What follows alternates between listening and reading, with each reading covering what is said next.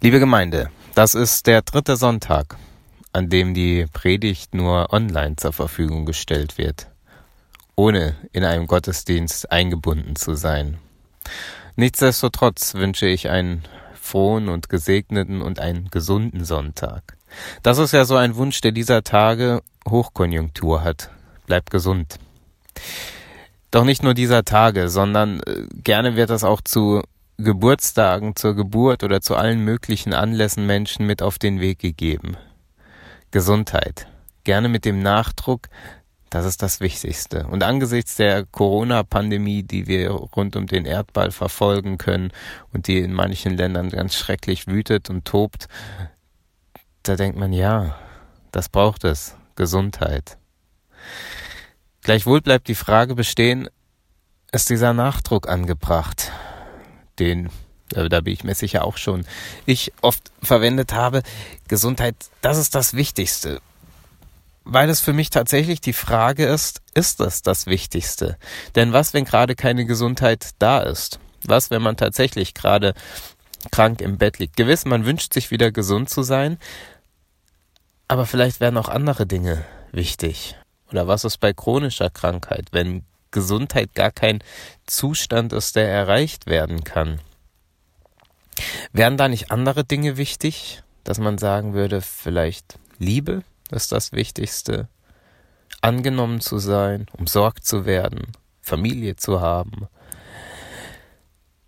Also es ist gar nicht so leicht, so eine Güterkategorie aufzustellen, weil alle dieser Werte, dieser Güter, alle dieser Dinge, die könnten auch weg sein. Wenn ich nun sage, Familie ist das Wichtigste, dann könnte sein, oder dann ist die Frage, können auch Menschen das sagen, die keine Familie haben? Was ist für sie das Wichtigste? Wenn Menschen sagen, angenommen sein ist das Wichtigste, dann kann es immer auch Situationen geben, in denen ich gerade nicht angenommen bin wenn ich sage, Liebe ist das Wichtigste, was, wenn sich mein Leben gerade ganz lieblos anfühlt? Die Schwierigkeit, die Gefahr bei all diesen Dingen, die man als die vermeintlich wichtigsten benennen kann, ist, die können alle weg sein. Das, um, das Leben kann Umstände bereithalten, die auf einmal ja leere Hände zurücklassen. Der Zehlendorfer Musiker ähm, und Rapper Prinz Pi, der lässt eine seiner CDs mit dem Satz ausklingen, wir kommen und gehen ohne Gepäck, uns bleibt nicht mal ein Hemd, es ist egal, wenn alles hinter uns brennt. Wir kommen und gehen ohne Gepäck, uns bleibt nicht mal ein Hemd. Das ist gar nicht so wahnsinnig originell. Diesen Satz hat man schon gehört in anderen Variationen. Zum Beispiel als Satz, das letzte Hemd hat keine Taschen. Oder in äh, biblischen Worten heißt es an einer Stelle, Herr, lehre uns bedenken, dass wir sterben müssen, auf dass wir klug werden. Es ließen sich noch mehr äh, äh, Sprüche oder Sprichwörter dazu finden, die alle darum kreisen und darauf zielen, dass im Leben diese Güter, ob materielle Güter oder immaterielle Güter wie Liebe und angenommen sein, dass all das nicht von uns festgehalten werden kann. Nun soll das keine deprimierende Predigt werden, denn es gibt schon genug deprimierende Nachrichten, sondern das soll die Hinführung zu einem Gedanken werden, der jetzt daran anschließt. Dieser Gedanke hat mit dem Predigtext für heute zu tun. Der Predigtext, der steht im Hebräerbrief, im letzten Kapitel. Und da geht es um einerseits um Überlegungen darum, wie Jesu Sterben zu interpretieren sei. Das ist ein ganz großes und wichtiges Thema im Hebräerbrief und viele der altjüdischen Opfervorstellungen werden da aufgerufen und gedeutet ähm, und auf Jesu Tod bezogen. Gleichzeitig geht es auch darum, wie was hat es mit dem Leben als Christen an sich? Und diese kurze Textpassage aus dem letzten Kapitel des Hebräerbriefs, die verbindet das auf eine gewisse Weise. Ich lese einmal die Verse 12 bis 14 vor. Darum hat auch Jesus, damit er heilige das Volk, auch durch sein eigenes Blut gelitten draußen vor dem Tore. So lasset nun uns zu ihm hinausgehen, aus dem Lager und seine Schmach tragen. Denn wir haben hier keine bleibende Stadt, sondern die zukünftige suchen wir. Wir haben hier keine bleibende Stadt, die zukünftige suchen wir.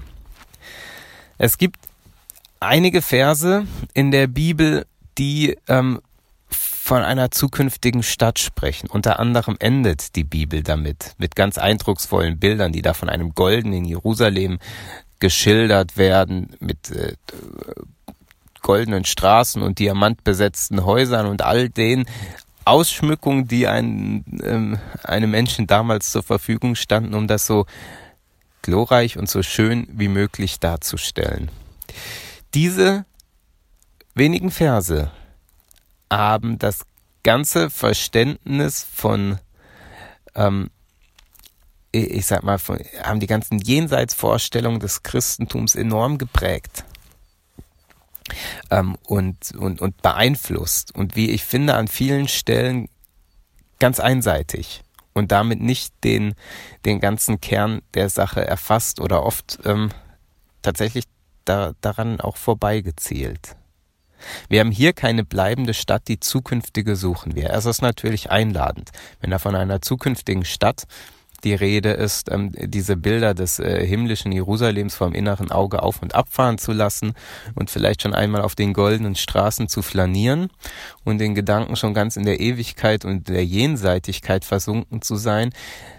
Meines Erachtens geht es darum nicht. Nicht in diesem Vers und nicht in der christlichen Jenseitsvorstellung. Zumindest nicht nur. Denn der ganz wesentliche oder der hauptsächliche Aspekt, der äh, um den es da geht, den entdecken wir bei Jesus immer wieder. Und zwar dann, wenn er vom Reich Gottes redet. Jesus hat in vielen Gleichnisworten und Bildern über das Reich Gottes gesprochen. Und für die Menschen war auch so ein bisschen die Frage, na, was meint er jetzt damit? Redet er von etwas Zukünftigem? Redet er von einem politischen Reich, was jetzt hier äh, in Palästina von vor 2000 Jahren aufgerichtet werden soll? Wovon redet er? was meint er? Und diese, ein Stück weit diese Unklarheit oder diese, man müsste besser sagen, Beidseitigkeit eines äh, diesseitigen und eines schon ins, in eine andere Sphäre hinüberreichenden Reiches, damit kommt man viel eher äh, dahin, was, ich sag mal, was über Jenseitsvorstellungen ähm, im Christentum zu sagen ist. Jesus spricht vom Reich Gottes und sagt oft Gleichnisworte und sagt dann, ähm, das Reich Gottes, das ist nicht ähm, so, dass man das einfach so sehen kann. Das ist hier und da oder das ist wie ein Senfkorn. Ganz winzig und wird ausgesät und dann beginnt was zu wachsen. Das Reich Gottes ist mitten unter euch. Das Reich Gottes ist nicht von dieser Welt. Das Reich Gottes, ähm, sagt er, das ist da, wo, wo ich Menschen begegne und heile. Wenn ich dieses oder jenes tue, dann ist das Reich Gott, Gottes mitten unter euch. Da werden zwei Motive miteinander verschränkt, nämlich etwas, was schon jetzt ist und etwas, was noch kommt. Oder anders gesagt, das, was kommen soll, dieses Reich, dieses Jenseitige, das ist ganz diesseitig, weil es hier schon beginnt. Jetzt könnte man sagen, das ist ja ein relativ billiger Taschenspielertrick, da konnte sich einer nicht entscheiden. Ähm, nein, es geht nicht darum, sich nicht entscheiden zu können, sondern, und das ist einer der faszinierendsten Gedanken des christlichen Glaubens, nämlich, dass das Jenseitige im Diesseits beginnt. Das Reich Gottes und Zukunft ein, ein zukünftiges Reich Gottes, eine himmlische Vorstellung, himmlische Sphären, was auch immer, dass das schon im Diesseits beginnt und sich hier und jetzt schon ereignet. Das haben die Menschen damals nicht so richtig verstanden und gefragt, Jesus, wo, wo und wie und wann ist denn das Reich Gottes? Und Jesus sagt, das Reich Gottes ist jetzt, hier, heute, da wo wir es leben, da wo Menschen einander in Liebe, in Solidarität, in Gottverbundenheit begegnen. Das Reich, Reich Gottes, schon jetzt. Ich finde diesen Gedanken gerade in unseren Tagen und in unserer Zeit heute ganz, ganz wichtig, weil ähm, wir erleben, dass, ähm, dass sich Dinge verändern. Äh, also das sind ganz banale Dinge, dass wir einander nicht sehen sollen oder uh, uns nicht treffen sollen als Menschen, dass wir aufgefordert sind, Abstand zu halten, dass wir keine Gottesdienste feiern können, dass vieles von unserem normalen sozialen Verhalten und, und dem, wie unser Leben gelebt wurde, bislang im Moment gerade nicht geht. Und wir erleben, dass Menschen ähm, unter einer Krankheit leiden und wir merken, dass Angst sich äh, ausbreitet und um sich greift und Menschen verunsichert sind. Und wir sehen die Bilder aus, aus Italien, aus Spanien und die hinterlassen Eindruck bei uns. Und in all diesen Toben auf der Welt, da erleben wir oder sehen wir, dass es trotzdem kleine Gesten gibt, die ganz viel verändern. In uns, für andere Menschen, die ganz viel Wertschätzung und Liebe zeigen.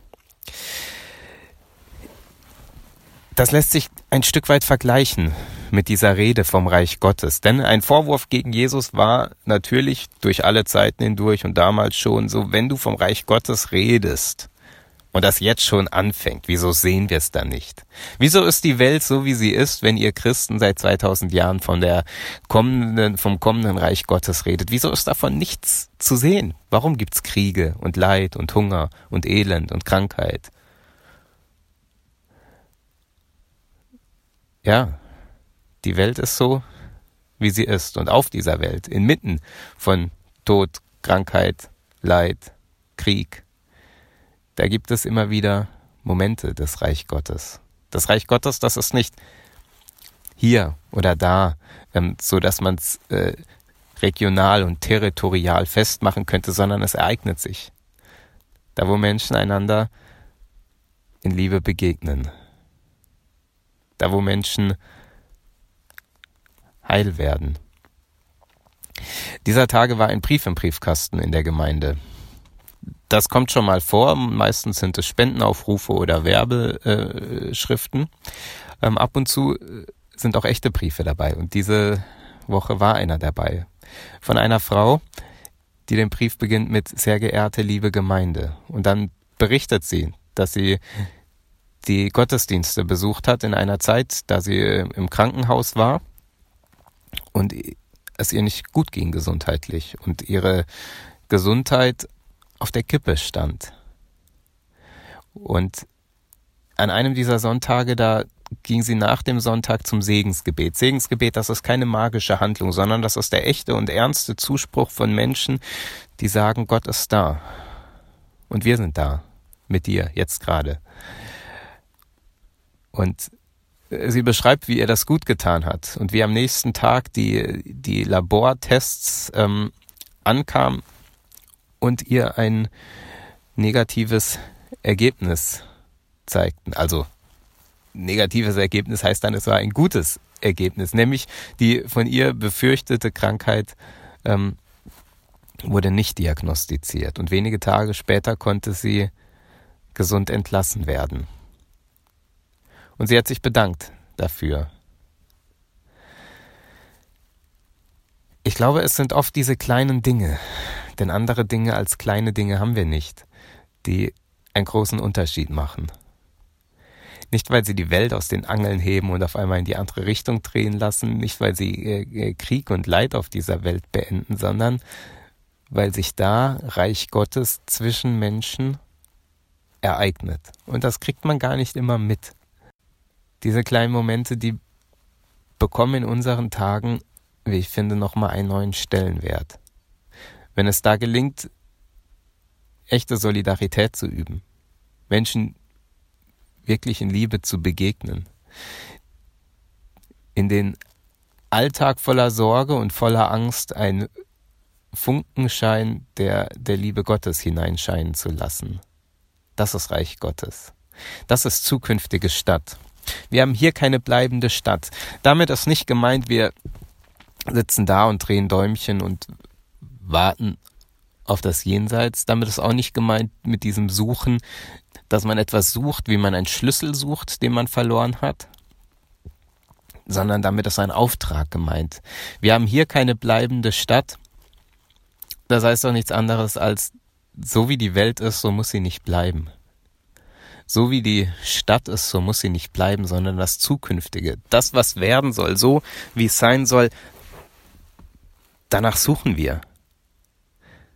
Dahin machen wir uns auf den Weg, nicht um wegzulaufen, sondern wir suchen danach,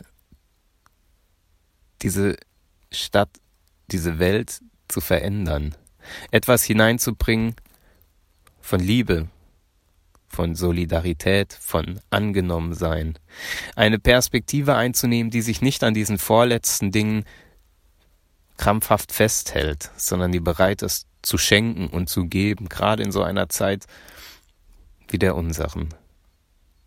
Wir haben hier keine bleibende Stadt. Nein, so wie es ist, muss es nicht bleiben, sondern das Zukünftige, das, was werden soll, das suchen wir. Amen.